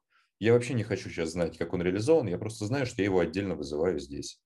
Не вот такое, знаешь, расширение, в котором 20 ивчиков, и, и каждый ивчик еще на 50 строчек кода. Потому что, ну, ну по-разному, мне так было нужно или 20 ивчиков и не по 50 строчек кода, а 20 ивчиков, 20 функций, которые на том же классе висят. Обычно это вот такой сценарий получается. И ты такой читаешь этот код, блин, как, как понять, где я вообще? Ну, Слушай, вот. ну это прям интересно, да. То, то есть э, это хорошо работает, все эти точки расширения, до тех пор, пока они тебе либо не нужны, либо ты начинаешь их... создавать свои. Да-да-да, либо ты их аккуратненько по месту используешь. Но вот я совершенно с тобой согласен, можно так нарасширяться, да. Что Самые потом... мои любимые расширения, вот полустандартные, с которыми я ничего не предлагаю сделать, у меня нет решения сейчас. Э, я знаю, что это просто классно, когда ты такой, в зависимости, вот э, это уже как бы, конечно, Django REST Framework такое позволяет делать, но вот у запросов же бывают, э, бывают разные типы запросов. Э, ты можешь делать get запрос, post запрос, put запрос, patch запрос. Можешь вот эти вещи все делать. И когда ты такой где-то вот э, переопределил какой-то из методов, например, там какой-то низкоуровневый, типа диспатча какого-нибудь, и ты говоришь, ну если у меня put, то вообще все по-другому делай. Проверяй другие права, например. И ты такой делаешь запрос и не можешь пройти проверку на права. А у тебя вот такая вьюха, да, у которой 20 переопределений, и в одном из них просто, ну, по-другому работает проверка на права. Хотя у тебя вверху декларативно описано, вот мое право по умолчанию. А потом на 47-й строке, ну, то есть условно на втором-третьем экране этого класса, э, ну, наверное, не 47, конечно, 147 строке, например, у тебя написано, ну вот, а в таком случае нет, другое право. И ты, ну, э, это сложная проблема. Ну, то есть ты должен прочитать весь свой класс, всю свою функцию, которая вьюха, э, чтобы найти это особенное место. Ну, вот. Э, это э, проблема. Это проблема. На самом деле себе даже с использованием хороших инструментов можно наложить столько мин, что до конца пути ты не дойдешь. Это да. А, окей, пошли то дальше. то есть это все-таки да. не проблема джанги, да? Это проблема вообще инструмента?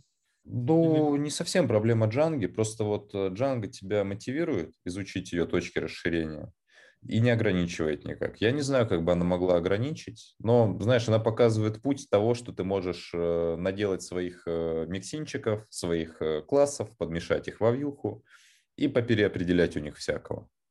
И это не самый лучший путь, когда ты начинаешь таким образом реализовывать какие-то бизнес-логические вещи.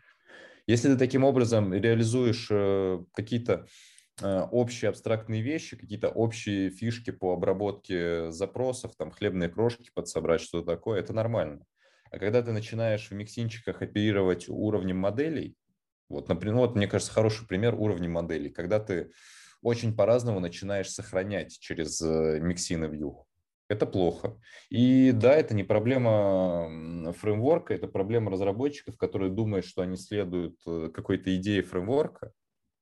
Но я думаю, что такой идеи там и не было никогда. Ты просто решил, что это его идея. Раз они все делают через миксины, значит, я тоже все должен делать через миксины. Ну, ну вот, вот все примеры, которые ты приводишь, понятно, что на самом деле сформулировать их и озвучить, это вообще уже полдела, да?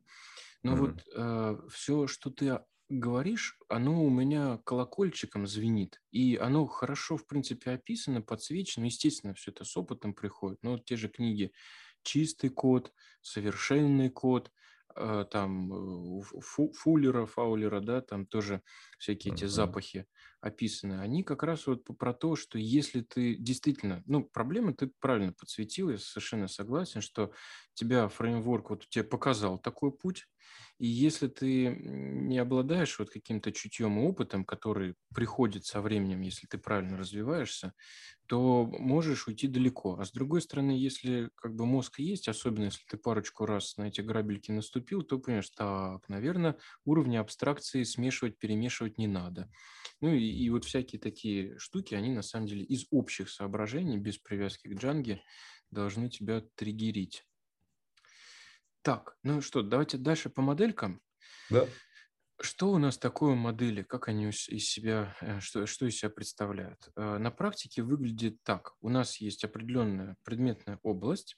Мы в ней поняли, какими сущностями мы должны оперировать. Ну, например, у нас есть там клиент, есть условно заявка и есть условно услуги какие-то. Ну, клиент приходит куда-нибудь, и там за пиццей или там еще куда-нибудь, ему оформляют заказ, в него включают какие-то услуги и по -по понеслись, понеслось. А, такие вещи, некие сущности важные для нашей бизнес-области, до которой еще и нужно хранить в базе данных персистентно, они описываются в Django с помощью моделей. Собственно, модели – это способ представить а, то, что в реляционных базах данных являются табличками, то есть у нас есть некая табличка клиент или есть некая вот сущность, понятие клиент. Мы понимаем, что для нашей предметной области важно отразить фамилия, имя, отчество и там, я не знаю, возраст, а может быть и не важно, достаточно только имя и номер телефона. То есть мы выделяем то, что важно для нашей предметной области из реального мира, да, отражаем это очень ограниченным способом в нашей программе. А, и э, Django за нас сделает так, чтобы для этой сущности была создана структура в базе данных, и э, дальше, когда мы в питонячем коде будем вычитывать, сохранять, обновлять данные, мы будем работать именно с помощью моделей. Модели у нас описываются в отдельных, ну, как правило, файлах, да, models.py, которые разложены по нашим приложениям джанговским. Хотя можно это разбивать и на пакеты, если очень да, сложно. У меня есть ряд вопросов. Да, давай. Э, из опыта, вот как раз первое ты начал говорить, я хотел понять, вот э, ты привык разбивать на кор, ну, то есть не делать там 50 приложений условно, если у тебя большой проект. Разбиваешь ли ты на пакеты? Видимо, иногда да. Э, ну, ну во-первых, даже в самом проекте э, бывают, ну, с корочки мы стартанули, но потом, вот, например, э, не так давно мы дел, делали и продолжаем делать колл-центр. Вот у него есть, допустим, там приложение, которое вырисовывалось нативно, вот Core. Собственно, у нас проект называется колл-центр, и э, большая часть логики ядерной у нас вот там вот и будет находиться. Но даже в этом проекте у нас Э, имеет смысл выделить API. Вот API я часто выделяю в отдельное приложение, да, APP, джанговскую APP-шечку. А, потом вырисовалась какая-то специфика работы именно с ATS, PBX, да, мы выделили в отдельное приложение. Ну, соответственно, приложений у нас может быть э, больше, чем одно. Это, в принципе, нормально, даже для небольшого проекта. Очень они так хорошо разделяются Мне и позволяют границы. Вот API отдельно выносить. Я просто привык делать, знаешь, как по доменной области. Вот, например, ATS, э, и неважно мне, API, не API, у меня какая-то интеграция с ней. Может быть, парочка вещей есть, которые API-шные, а парочка вещей странички обращает, ну, возвращает но по факту они работают с одними и теми же моделями, то есть как бы одна и та же доменная область получается. Ну вот дело вкуса, да. Э, честно ну, да. говоря, вот э, я когда, когда мы говорим про средние проекты, да, средние небольшие проекты, то есть мы понимаем, что там в принципе вот э, набор сущностей, которыми мы оперируем, он такой должен быть очень обозримым. И вот мне удобнее, чтобы все, что касалось опихи, там, сериализации и вот этого такого как бы внешнего интерфейса, за которым прям надо бдить и следить и, и так далее, там может что-то такое наворотиться со временем для обратной совместимости, мне вот удобно выделять. Ну, это дело Еще вопросик по моделям. Вот. Э, или ты что-то еще хотел сказать? А, я вот как раз хотел про модели уточнить, почему иногда хочется их разделять. Э, давай, давай, у меня потому что уже другой вопрос был. Да. Бывает, что у тебя, у меня приложение какое-то, вот оно понятно для какой цели существует, но э, почему-то там есть модели, которых уже там не три класса, а там, скажем, э, штук 20. И они очень хорошо друг от друга отделяются. Например, вот эти пяток моделей, они там вот про одно, например, эти пять моделей про вот, вот вообще про совсем другое, но почему-то это имеет смысл хранить именно вот в рамках определенного Django приложения. Ну, например, вот э, в достаточно большом проекте логика взаимодействия с некоторыми внешними системами трансферинга у нас было выделено в отдельное приложение. Но вот этот вот э, передатчик с одним поставщиком, он у нас описывался там пятью одними моделями, передача там с другим поставщиком, другими. Может быть, тут надо было уходить как-то глубже, дальше и вообще это все выделять в отдельный там сервис, микросервис и так далее. Ну, там получилось так, что это, в принципе, работало, никому не мешало, там была общая логика, тем не менее, модельки хоть имело смысл, чтобы это не, превраща, не превращался в один там э, трехтысячно-строчный э, там э, файл, да или даже просто вот просто это достаточно разделенные бизнес такие домены, их удобно побить по отдельным файликам. Так что, ну, технически, во всяком случае, не надо бояться, не обязательно, чтобы эти классы моделей были описаны в одном файле. Они могут быть описаны быть в нескольких uh-huh. файлах. Uh-huh. И еще знаешь, какая штука, о чем я не то чтобы часто использовал, но регулярно думаю. Наверное, это, опять же, мы сильно позже должны были просматривать, но меня тревожит этот вопрос, я не могу не задать. Давай. Э, вот. Э, есть же некоторое количество подходов по работе с конкретным... Как, есть какая-то, в общем, модель, условный клиент, да, она, ну, много методов обычно есть разных, связанных с клиентом. Или вот э, какая-нибудь заявка, ордер тоже много методов. Вот э, ты как обычно делаешь? Э, допустим, вот у тебя есть 50 методов, ты их все по модели описал вниз. Ну, понял, да? Просто повесил на модель order 50 методов. Или, может быть, менеджеры какие-то свои делаешь. Что я всегда хочу использовать э, какой-то менеджер, для того, чтобы строить запросы относительно него, в нем будет уже ряд методов реализован, ну, решающих какую-то подзадачу относительно ордера. То есть вот банальный пример, у меня есть там четыре типа заявки, четыре типа ордера, и они содержат разный там набор запросов в базу. Ну, потому что так получилось, э, потому что мне так нужно, такая логика сложилась. Вот. И можно же просто сделать там условные 50 методов вниз, э, а можно их разделить на 4 менеджера, это уже не 50, а 50 разделить на 4 методов. Ну, там не целое число, к сожалению, там по полметода где-то просто оставляешь.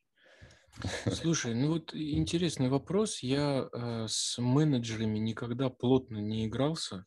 Там вот максимум того, что, что, что я делал, переопределял стандартный менеджер, чтобы в случае мягкого удаления объекты по умолчанию там не показывались. Вот я прям глубоко с этой темой не заигрывал. Э, однозначно могу сказать, что э, в модели напихивать много методов – это точно плохая практика. Когда у нас э, модели превращаются в файл, э, где там тысячи и больше строк кода. То есть однозначно в идеальном мире мы должны тяготить к тому, чтобы модели э, в идеале просто декларировали, собственно, структуру данных. На практике, на самом деле, особенно учитывая, что сам шаблонизатор джанговский по умолчанию, он такой, э, ну, как бы не, умышленно ограниченный, Соответственно, очень удобно, когда мы на модельке, допустим, у нас есть клиент, у него, допустим, есть поле дата рождения, и мы бы хотели возраст получать без всяких дополнительных приседаний. Удобно, когда у клиента можно дернуть не только birthday, но и там get age, например, да. Mm-hmm. И на мой вкус это еще нормально. То есть, когда у нас на модели висят методы, которые очень-очень плотно привязаны именно к данным, то есть там преобразовать данные как-то, да, а, это еще нормально. А вот если мы начинаем манипу... что-то сложное, особенно если тут начинает попахивать бизнес-логикой, то это прям вот явный кандидат в то, чтобы его не размещать в моделях. Иногда вот я э, использую некий компромисс, когда мне вот все-таки очень бы хотелось, хотя, может быть, там надо по месту смотреть, возможно, это прогиб и проявление слабости, но э, бывает, что вот удобно прям из модельки дернуть какой-то там метод. Тогда я э, иногда применяю такой подход, когда вот все-таки бизнес-логика у нас описана отдельно, а э, есть какой-то метод, например, там, да, какой-то, как, который что-то хитро рассчитывает от фазы Луны, там, я не знаю, текущего законодательства, еще чего-нибудь. А в методе модели есть фактически декоратор, ну, не декоратор, функция, которая просто вызывает эту функцию э, и из чего-то совершенно отдельного. То есть, по сути, как бы с точки зрения возможностей, да, мы это можем дернуть из модели, что не знаю, насколько хорошая практика. Но с точки зрения э, написания кода, этот код здесь не хранится. У нас есть моделька, и она вызывает какой-то другой метод. Хотя на практике тут бывает ну, не то, что прям болезненный такой момент, но вот я, я не определился, насколько это плохо. Когда мы видим там модель клиент, у нее дергаем какой-то, переходим на декларацию метода, потому что ты ожидаешь, ага, вот оно, оно, то, что ты искал. Хлобысь, а эта штука тебя ведет еще куда-то. И возможно, что на самом деле ты уже был изначально, когда ты щелкал по модели, ты был именно в этом файле. А тебе пришлось переместиться через какие-то промежуточные звенья. Это, пожалуй, вот единственная такая проблема при таком подходе. А, а у тебя какие решения? У меня примерно такие же на самом деле. Я вот э, иногда начинаю использовать что-нибудь типа такого специального наследования моделей, по которым мы тоже позже поговорим. Прокси-модели люблю поделать, потому что в какой-то момент, когда у тебя много методов, это же не абстрактно много методов, которые, ну, ну, они мне все нужны, они все очень разные, их нельзя никак объединить под какой-то логикой. Э, вот. И у меня суммарно какое-то решение получается. Вот. У меня как-то по заявке, например, логика разрослась. Э, я сделал себе пакет, вынес там заявки, допустим, в 4 модуля, потому что у меня 4 типа заявок, в каждом модуле по одной модельке, но это прокси-модель от основной заявки. И вот на прокси-модели я какие-то свои особые методы оставил. Вот как-то так я иногда поступаю. И изредка делаю менеджера все-таки. Вот у меня бывают сценарии, я там экспортирую данные в разные системы. Э, в разные системы можно экспортировать разные данные.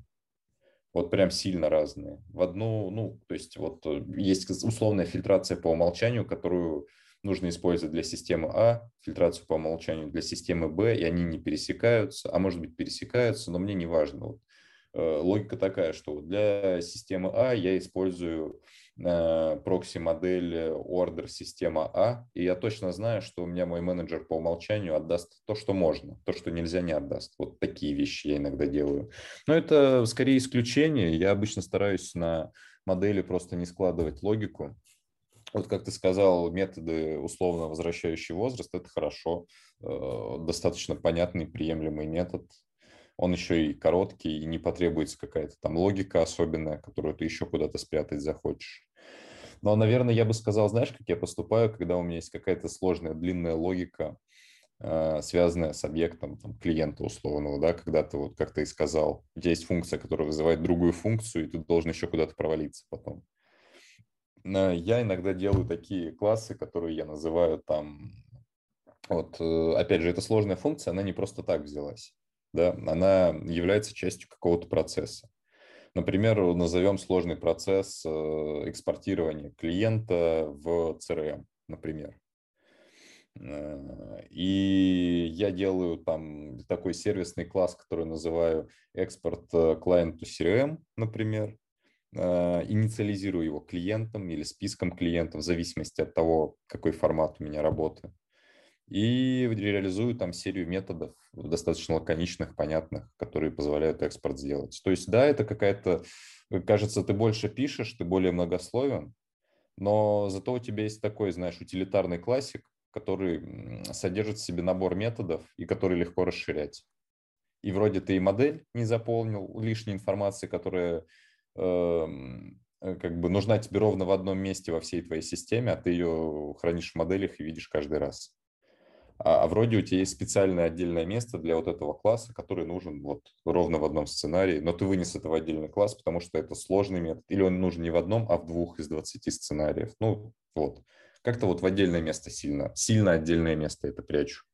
Да, и у меня в вот... проектах обычно целые коллекции вот таких, знаешь, сервисных классов, ты на них смотришь, и названия очевидные. То есть, как бы проект содержит конечное количество скажем так, э, доменных областей каких-то. Вот это хорошо работает под сценарии, правильно? Ну, или там да. сценарий или домены. Да, вот, вот я с тобой согласен. Такие, ну, как бы вспомогательные, вспомогательные классы, которые содержат как раз специфику решения этой задачи, они, наверное, вот, собственно, наше все. Как, вот, вот точно не стоит это засовывать в модели, и я ходил по таким путям, когда это ненавязчиво наращивалось на моделях, и это точно тупиковое направление. Вот выделять их по, под сценарии или под вот какие-то предметные области, да, близкие по задачам, это, на мой взгляд, тоже удачная практика. Так, ну, ну что, давайте двигаться дальше. Да. Вот у нас есть модели, они у нас э, описывают структуру данных, это как-то волшебно сохраняется в базу, и что приятно, также волшебно вычитывается – Собственно, с моделями связан механизм а, ORM, Object Relation Mapping, когда а, объектное представление наших моделей, наших вот этих ключевых сущностей, оно увязывается с реляционными базами данных, которые оперируют совсем другим языком SQL э, для запросов. И мы можем рутинные операции выполнять, не выходя за абстракции питона. Что еще очень круто, это админка, которая есть в фреймворке из коробки.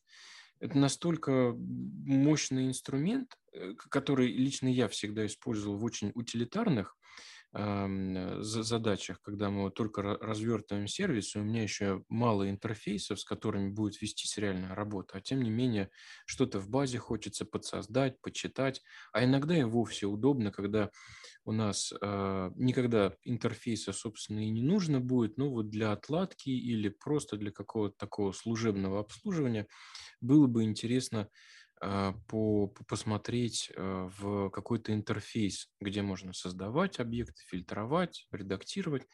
И вот админка, она а, в Django как раз предоставляет этот инструмент, когда по моделям можно строить сразу из коробки очень легко интерфейсы.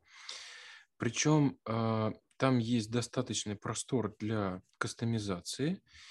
И вот я по такому пути никогда не ходил, ну, точнее, однажды только ходил, но вот знаю фанатов, когда на, на, вокруг админки с помощью всяких дополнительных библиотек строится практически чуть ли не весь интерфейс системы когда, видимо, ну, заказчик не, не слишком искушен э, по, по части интерфейса, когда ему просто нужно, э, чтобы с этим можно было что-то делать, и только по, по очень некоторым местам писать какие-то специальные вьюхи. Вот э, есть батарейки для Django, которые позволяют э, админку сделать не просто служебным интерфейсом, но и вообще настолько приличным, что это можно отдавать в эксплуатацию пользователям. Так. Что-то, а что, этот, этот, этот путь получается легче, что ли, переделать админку, чем что-то там какие-то да, самому написать? админку э, совсем, ну вот мы опять же в декларативном стиле описываем, что есть моделька, вот у нас есть список полей, которые надо отобразить, есть там набор фильтров какой-то, и все, и хоп, и у нас уже готова админка, э, которая, ну, интерфейс, который позволяет эти сущности читать, смотреть. Там... Нет, я, я, я в том плане, что получается, вот ты привел пример, что некоторые делают ага. полностью все на одной только админке. Да, да. И получается, ее так легко можно переписать все, что ли? Ну, а вот... переписывать не надо. Ну вот э, смотри, банальная задача, э, тебе нужно просто сделать биллинг. Э, условно ты откуда-то там подтягиваешь данные, как ты их mm-hmm. агрегируешь, делаешь записи в модель. И тебе что нужно? Тебе нужна авторизация, немножко прав э, и возможность посмотреть на список, может быть, выгрузить его в Excel. Там почти ничего кастомизировать не надо. Ну, то есть вся кастомизация сделать кнопку для Excel, а все остальное у тебя просто есть на практике оказывается, что хочется это расположить каким-то образом, там панельки и всякое такое. И вот э, стандартная админка, она тебе не очень здесь позволяет, э, ну, в всяком случае, я каких-то легких путей так сходу не скажу, как бы вот отразить, э, как бы настроить ту стартовую страницу админки, да, которая есть. А вот с помощью как раз вот этих вот батареек можно тебе э, поманипулировать, что вот эту вот сущность, вот переход на список я буду показывать в правом верхнем углу, это в левом нижнем, тут какие-то иконки прикрутить, какие-то там цветовые штуки поиграть. Вот, собственно, благодаря Я таким нехитрым телодвижениям. Точно знаю, что было Django Грапели для этого.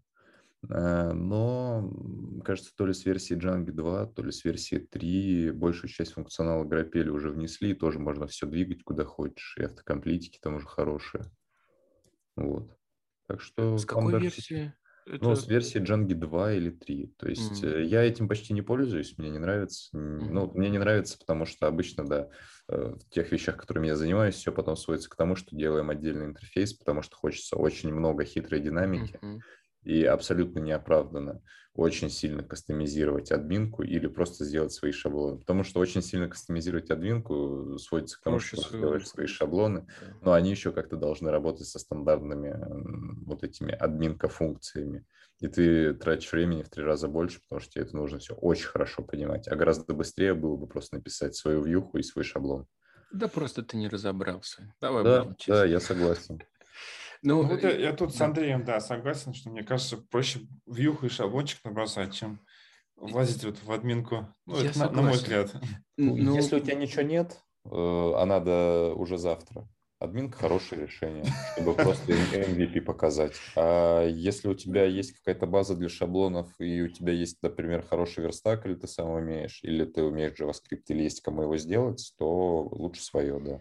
Но если у тебя всего этого нет, а тебе нужно показать то это хороший вариант. Это очень Я удобно. бы вот рекомендовал бы э, доку по админке почитать внимательно, потому что а, вот эта вот грань, где нам уже пора переходить на собственную вьюху, ее на самом деле можно существенно двигать, потому что там же ну, не всегда есть четко, что вот, вот все, вот тут вот надо. Скорее всего, ну, немножко сложно, немножко надо подразобраться. Ну вот я сейчас пять минут потрачу, разберусь, и окей, задача решена. Можно пока оставить админку, пусть подкастомизированную. Ну и так вот далее. И вот это вот, где, где пора уже писать, не всегда бывает очевидно. И поэтому я бы вот э, рекомендовал бы знать эти инструменты, где можно свою форму подсунуть, где свой шаблон, где еще что-то. Потому что на практике это может э, вам либо отодвинуть срок написания собственных вьюх и шаблонов, либо э, вовсе и окажется, что те задачки, которые надо делать, они могут быть решены стандартными средствами. Говорю так, потому что, собственно, сам был жертвой, не разобравшись с чем-то, ну, как бы писал в вьюхе, а потом перечитывая доку, оказывалось, что м, да, это можно было сделать стандартными инструментами. Можно так увлечься, что потом придется писать админку для админки. Есть такой риск, поэтому тут все тонко. Да, надо бдить. Идемте дальше. В Юхе. Э, вьюхи и шаблоны. Собственно, на мой взгляд, самое главное про вьюху мы сказали. Это некая функция, которая принимает объект request, возвращает response. Но прикол в том, что как бы существенной частью вьюхи, помимо питонячьей логики, э, там есть работа с базой данных, это модели, и генерирование ответа. Как правило, мы говорим про HTML, да? И почему мы вот вообще говорим про темплейты, э, говоря про Django? Да потому что большая часть HTML-кода, который нужно сгенерировать в ответе, она одна и та же, то есть она шаблонная. Вот у нас шапка, футер, навигационная панель, какие-то там поисковые интерфейсы, и на самом деле та суть, ради которой нам надо поменять, она довольно такой точечно-лепешечный характер носит, где ты вот все взял как, как вот везде по шаблону и переопределил только определенную часть. И для этого э, есть классы инструментов, как шаблонизаторы, они есть в разных языках. Даже на Django, на Python есть два популярных те, которые идут из коробки, тот, который идет из коробки, и второй Джинджа. Джинджа, в отличие от стандартного шаблонизатора, а, идеологически про то, что она позволяет больше делать на уровне шаблона, там, ну, самый такой элементарный пример, Django, например, не позволяет вызывать функции с аргументами, а Джинджи говорит, да, не вопрос, парень, давай, передавай, какие тебе надо аргументы. И вот это тоже всегда тонкая грань. То ли ты этого легко и просто сделаешь на уровне шаблонизатора, э, а противовес тебе нужно это же э, делать на уровне вьюхи и уже передавать в качестве аргумента для шаблонизатора. Либо, ну, как бы вот тут типа проще было бы с аргументами вызвать функцию. Э, то есть проще Джинджа. А с другой стороны, Джинджа открывает ящик Пандоры, когда ты там начнешь писать э, какой-то сложный питаниячий код, и это не то, что нужно делать на уровне шаблонизатора, потому что специально сказано, сложная логика, мы должны ее выделять на уровне абстракции вьюха, и, собственно, все ожидают, что там она должна быть, там ее править, там ее искать.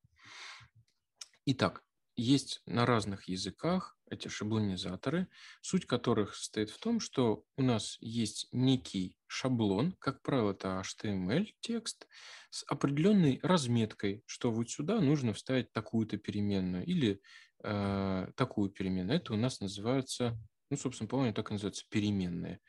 А альтернатива там можно, ну, не альтернатива, а второй мощный, как бы важный инструмент этого шаблона, помимо того, что ты вставляешь какие-то переменные по месту, и, собственно, они превращаются в какое-то там строковое числовое представление и потом на выходе отдаются. А, помимо этого есть еще так называемые теги. Теги – это, как правило, вот уже какая-то более сложная логика. Например, ифы, форы, они реализуются как раз с помощью вот этих тегов. То есть с помощью... Комментарии еще тоже. Да-да-да. О, комментарии это... А, да. кстати, кто-нибудь задумывался, в чем разница будет использовать HTML на комментарий или шаблонный комментарий. Я просто задумывался. А? Ну давай, раскрой интригу. Смотри, интрига в том, что шаблонный комментарий не попадет в верстку. Вот а, так. то есть не уходит вверх, да? Да, конечно, потому что это кусок шаблона, а не кусок э, HTML-кода. Ну, то есть я бы наши теги не попадают же в верстку. Я не, не задумывался над таким моментом. Ну да, типа, если ты там обфакал кого-нибудь, то э, если это... Ну, это э, только в коде, а не... Только программисты, а так На самом деле там есть еще очень важное отличие. Если это HTML-ный комментарий, и у тебя, например, здесь ломается Django или шаблон, ну, шаблонизатор, да, то вот этот вот HTML-комментарий тебя не защитит от этой поломки. Ну, например, ты использовал там бутстраповский тег какой-нибудь формы, да, а этого поля формы нет. Если ты его закомментил HTML, HTML-комментарием, то у тебя здесь будет ломаться шаблонизатор. А если ты его закомментил именно комментариям шаблонизатора, то, собственно, шаблонизатор проигнорирует этот код, и если бы он тут, если бы тут шаблонизатор мог сломаться, то он здесь не сломается, потому что это просто закомментированный код. Но да, про то, что заказчик не увидит, ну, потенциальный пользователь, пусть даже и в верстке, это существенно. Итак, да, кстати, такой для меня в какой-то момент это оказался неочевидным моментом. Вообще с помощью шаблонизаторов можно генерить не обязательно HTML. Можно да, генерить... Я тоже хотел добавить, что шаблонизаторы можно любой текстовый формат генерировать. А вот Все, что ты на практике, кроме HTML, генерировал еще? Э, так, ну, текст сложный, который удобнее было сделать шаблоном, чем э, не шаблоном. А, некоторый специальный XML, э, который ну, не HTML, но другое пространство его, чтобы, например, PDF-документы на основе его делать.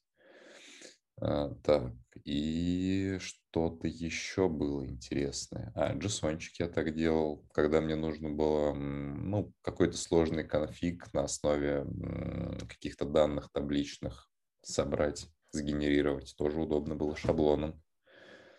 Я, потому знаешь, что еще... мне нужны были и ну, мне нужна была логика, мне нужны были циклы, мне нужны были условия. Угу. Вот. То есть не просто зад... Ну, тут, конечно, вопрос, а почему это было бы не сделать в том месте, где JSON формируется, э, дикт для JSON. Ну, допустим, если так получилось, то да, действительно, это может с помощью шаблонизатора делать. Ну, не так очевидно получается. Да, можно было, где дикт формируется, да, можно было хоть склеивать строки через плюсик там или любым нормальным способом конкатенации строк. Но... Ну, я бы сказал, что ты ж, наверное, JSON-то как формируешь? Дамп? Ну, так по-хорошему, поправь меня. Как правило, мы дампим какую-то структуру из питона. А ну, тут... на основе, ну, не, не структуры из питона, вот э, конфигурации для какой-нибудь подсистемы. Вот у тебя Django, админка условно, ты в ней написал э, настройки какие-то, и на основе этих настроек запускаешь что-нибудь, формируешь файл конфигурации определенного вида и запускаешь что-нибудь на основе ну, этого файла конфигурации. Ну да, но я бы подумал, а почему бы нам этот вот, э, то, что станет у нас JSON, не сформировать в виде некой структуры в питоне, а потом задампить? Ну, то есть, на самом деле, на практике могут причины, Мне почему... неудобно так было. Окей. Еще из неочевидного я в свое время с помощью шаблонизатора генерировал э, вот эти CVS-файлы, Common Value Separated, да, штуки. То есть то, что, как правило, потом отражается в виде Excel, а по сути представляют собой там э, строки и значения, разделенные там запятыми и переводами на новую строку. Да, тоже, да. Да, да поэтому шаблонизатор на самом деле не ограничивается генерацией только HTML, имейте в виду, это очень мощный механизм. Его, кстати, не обязательно в response отдавать. Его можно где-то там в середине вьюхи использовать для какой-то промежуточной генерации чего-то по шаблону. Так что это не обязательно то, что уходит на выход. Окей, то есть наша вьюха на самом деле, как правило, а, по какой-то логике формирует какие-то данные, и, как правило, эти данные потом представляют в виде HTML, большую часть которого у нас генерируется по шаблону, и для этого у нас используется э, механизм Django темплейты. Следующий важный механизм – это формы.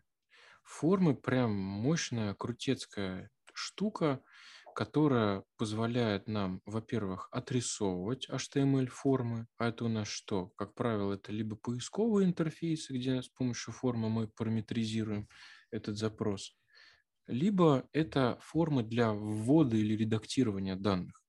у нас есть набор полей, и на практике, на самом деле, с этим связан ряд задач. Во-первых, отрисовать. Во-вторых, отрисовать с заполненными данными, если они по какой-то логике уже были заполнены. В-третьих, если у нас что-то оказалось поломанным, ну там, например, некорректно был введен там пол, возраст, еще что-то, то нам опять надо отрисовать эту форму, только уже с пометкой, что вот это поле некорректное. В-четвертых, вот эти данные, которые мы с помощью формы от пользователя получили, хорошо бы их подготовить в каком-то э, виде удобном для работы в питоне. Ну, то есть, например, провести типы, там числа, потому что по HTML, -то, по HTTP запросы на все параметры приходят как текст, а мы, например, можем понимать, что если этот текст введен в, по, в поле, там, допустим, количество, то это однозначно можно сразу в питонячий э, тип э, integer провести. Если на самом деле это поле является айдишником какого-то объекта в базе данных, то на уровне питона мы могли бы сразу вычитать из формы, из поля там тот же самый наш клиент, не айдишник его, а потом идти в базу читать, а прямо объект, инстанс модельки. Поэтому формы вот мега полезная штука для отрисовки, валидации, приведения э, входных данных к удобному для работы виду. Кто-то еще может поделиться своими впечатлениями по поводу форм? Может быть, я что-то существенное упустил? Ну, не знаю, все самое важное рассказал. С формами лучше, чем без форм. Когда двигаешься в сторону чего-то другого, вот там вот такого большого фреймворка, как Django, и у тебя есть необходимость самому HTML-шаблончик сделать со сбором пользовательских данных, то есть с формой.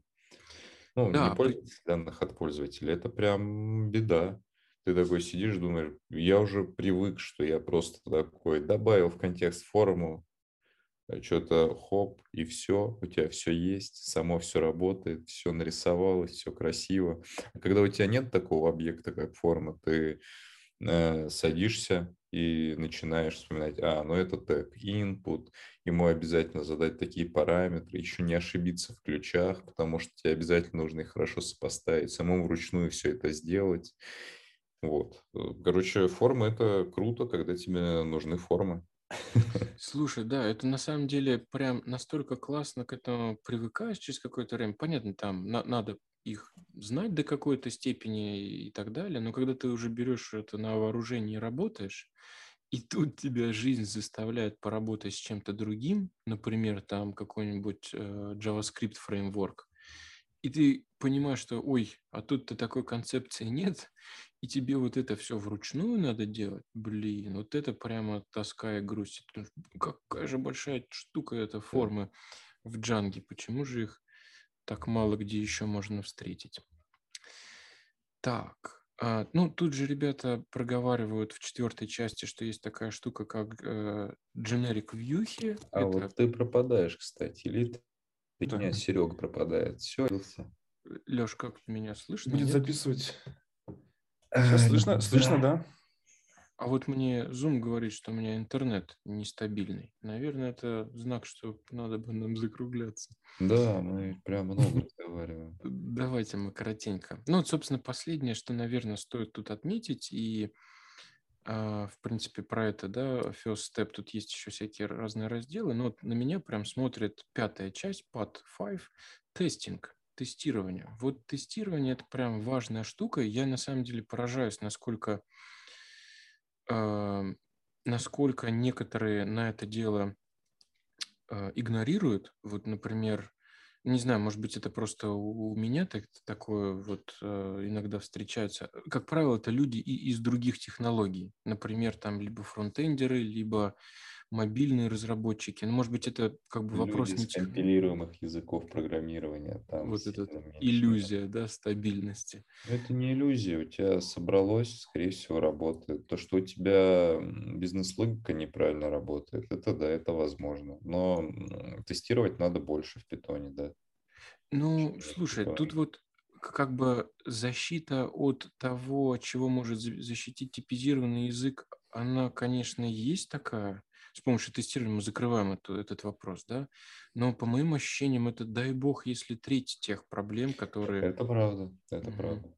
Вот, вот вопрос бизнес-логики, вот мне кажется, это в первую очередь. В общем, мальчики, девочки, тестирование штука важная, нужная, про это мы еще отдельно будем говорить. Вот э, по моим ощущениям, тесты это как цемент. С одной стороны, он делает конструкцию крепче, а с другой стороны, э, затрудняет ее модернизацию. Тебе, как правило, если что-то поменя... нужно поменять в твоей логике, ты не только свой целевой код правишь, но еще и тесты правишь. Это обратная сторона. Но на самом деле оно того стоит, чтобы спать спокойно и двигаться вперед, и не заниматься постоянно фиксом тех багов, которые а, которые ты бы уже давно хотел, ну, как бы оставить за спиной, точнее, того кода, той логики, которую ты уже давно сделал, и хочется двигаться дальше, что-то новое творить. Вот а, тесты могут помочь а, защититься от таких проблем.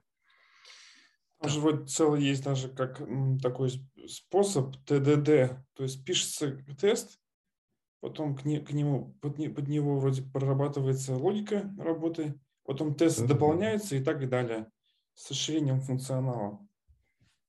Да, тест-драйвен development – полезная штука. Но, как сказать, полезная? Проекты, где цена ошибки очень высока, мне кажется, только так и должны писаться.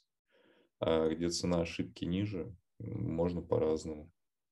Я а вот тут, знаешь, тут что, что первично все-таки, тесты или код? Вот что надо первым делом писать? Первым делом писать Ну, тесты, а потом код, или наоборот? Ну вот если у тебя цена ошибки высокая, надо первым делом писать тест.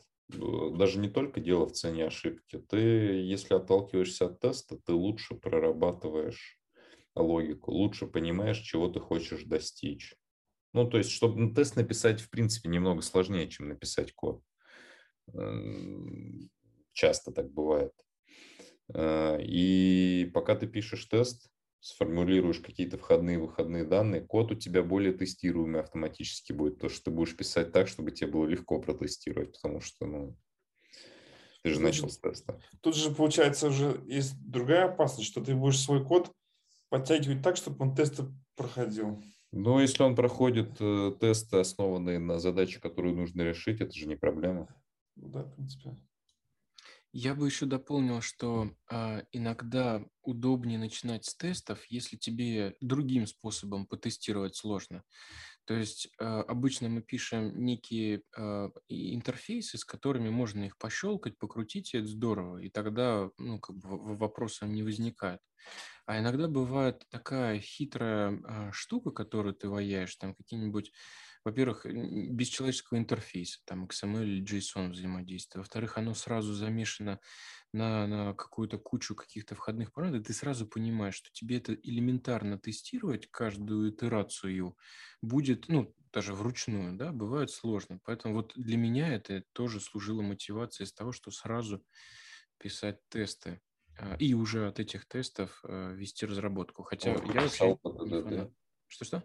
Ты по ТДД работал. Ну, вот получается, что да, работа вот в, в такой задаче как бы идет работа в стиле TDD, хотя я вообще не фанат такого подхода. Я обычно наоборот делаю, пишу потом, и при таком подходе на самом деле получается, что ты один раз э, смотрел на код, когда я его писал, а потом, когда писал тесты, ты на него еще 2, 3, 4 раза смотрел. И нередко код мой становится гораздо более красивым и правильным именно во время написания тестов.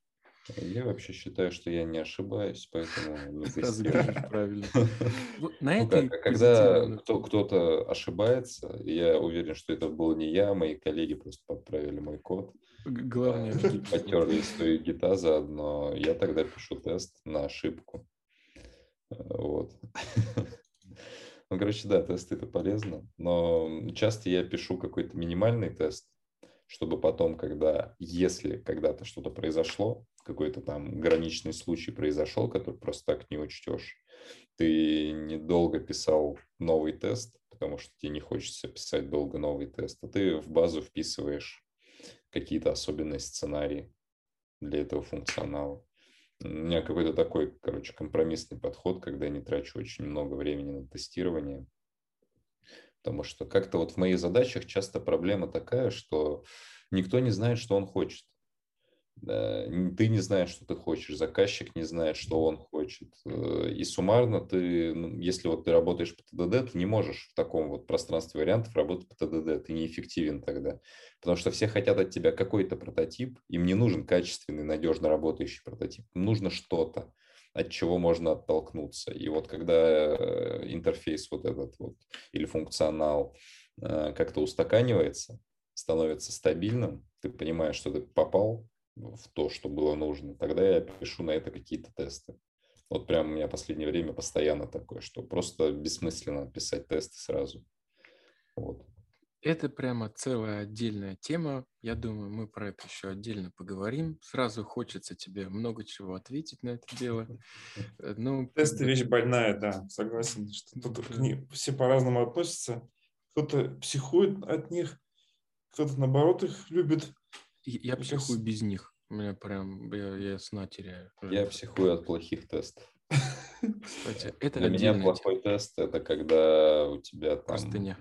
Э, не то, что простыня, может быть, не простыня, но как бы у тебя э, якобы один тест, а проверок 300 э, внутри. Да, это плохой тест, потому что очевидно почему. Потому что у тебя внутри, ну, может быть, не 300 проверок, я утрирую, но я бы сказал, что больше 10 проверок уже плохо, потому что... Я бы сказал, больше одной проверки. Ну, Слушай, ну это же сложно, вот зависит от того, что ты тестируешь. Вот ты тестируешь какой-то вызов, он тебе возвращает какие-то данные, у которых меняется, ну, ты тестируешь вызов, который меняет э, в базе 10 полей. Э, Давай так, вот вызов должен быть один. Проверок там может быть несколько. Ну, да, вот, правильно. Да, вызов да, один, да. Ну, а, ладно, а когда давайте... у тебя тест делает один вызов, второй вызов, третий О, вызов, и ломается седьмой из 20 вызовов или 20, 20 из 20 вызовов, это, ну, проблема. Ты, во-первых, э, смотришь на этот тест, ты вообще не понимаешь, в каком состоянии мои данные сейчас. Ты не можешь это пройти без дебага какого-то сложного отслеживания, там, логи, принты, дебаггер, обложился этим всем и пытаешься что-то понять. Очень плохо, когда вот так делается. А вот когда у тебя один вызов и 10 проверок, это хорошо. Согласен. Ну, э, на самом деле это прямо отдельный предмет для общения. Я думаю, у нас будет, обязательно будет общение э, на это дело. Тесты, на мой вкус, прямо отдельное искусство, которым нужно владеть. А, на сегодня я предлагаю заканчивать. У нас получился обзор такой достаточно большой. Мы где-то съезжали на какое-то глубокое обсуждение, где-то оставались на верхнем уровне я бы, наверное, в будущих общениях все-таки бы хардкора... Ну, наверное, у нас будут темы, где хардкор будет э, уместен. Э, ну, мне кажется, в любом случае пообщались, на мой вкус, интересно. Дорогие слушатели, оставляйте, пожалуйста, ваши отзывы, что вы думаете, насколько, так как мы ориентируемся вообще как бы на новичков, на тех, кто входит, специальность, насколько это, на ваш взгляд, э, уместно или просто начиная с какого-то момента начинался бла-бла-бла шум и не очень понятно вообще, про что тут ребята говорят, или все-таки, на ваш взгляд, это было полезно. А, спасибо, Алексей, спасибо, Андрей. Я думаю, мы еще встретимся в таком, а может быть и более расширенном составе не один раз. Спасибо всем, до новых встреч. Пока-пока. Пока. -пока. Пока.